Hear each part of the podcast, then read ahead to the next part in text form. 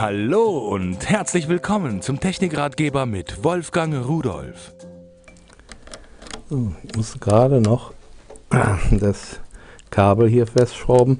Ich habe wieder einen Strahler mitgebracht von Luminea und äh, da ist eine Lüsterklemme drin, die muss angeschlossen werden. Normal wird das Kabel natürlich hier durch diese Kabeldurchführung geführt, aber da ist ein Gummi drin und den wollte ich jetzt hier zum Testen nicht kaputt machen. Deswegen zum Demonstrieren mache ich es außen und natürlich ist dann auch ein Deckel drauf, damit das Ding wasserdicht ist, denn die soll ja außen montiert werden, diese Lampe.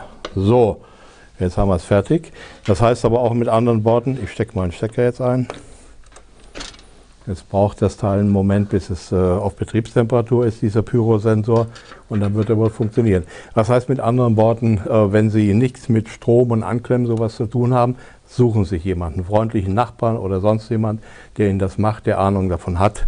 Äh, es könnte sonst gefährlich werden. So, Sie sehen, wir haben hier 60 äh, Leuchtdioden, die insgesamt 5 Watt aufnehmen eine helle Geschichte. Damit kann man schon manch eine dunkle Ecke ausleuchten und manch ein lichtscheues Gesindel vertreiben. Passen Sie auf, jetzt gehe ich mit der Hand da.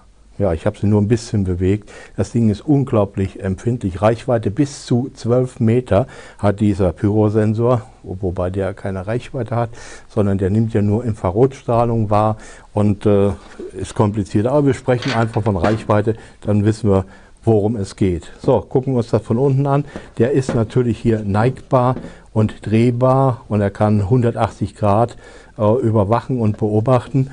Das ganze Teil wird an die Wand montiert und dann habe ich hier unten meine Einstellmöglichkeiten. Da kann ich einstellen, bei welcher Helligkeit soll das Teil aktiv werden. Von 3 bis 2000 Lux kann ich einstellen. Das heißt also, selbst an einem Tag, der nicht bombenhell ist, wo die Sonne drauf knallt, könnte es sich noch einschalten. Und äh, 3 Lux ist ja nun äh, etwas, das ist schon verdammt dunkel. Also weiter Einstellbereich. Die Empfindlichkeit, das heißt quasi die Entfernung, worauf er reagiert, lässt sich auch einstellen, 5 bis 12 Meter.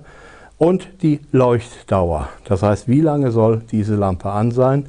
Äh, wobei hier ist es wirklich so geschickt gemacht und so geschickt äh, von der Technik her, die bleibt so lange an, wie sie Bewegung sieht. Die geht also nicht aus und guckt dann erst wieder, bewegt sich wieder etwas, sondern solange wie sie Bewegung sieht, bleibt sie an und schaltet sich nicht mehr aus. Also ein schönes Teil äh, mit einer geringen Stromaufnahme und einer großen Helligkeit.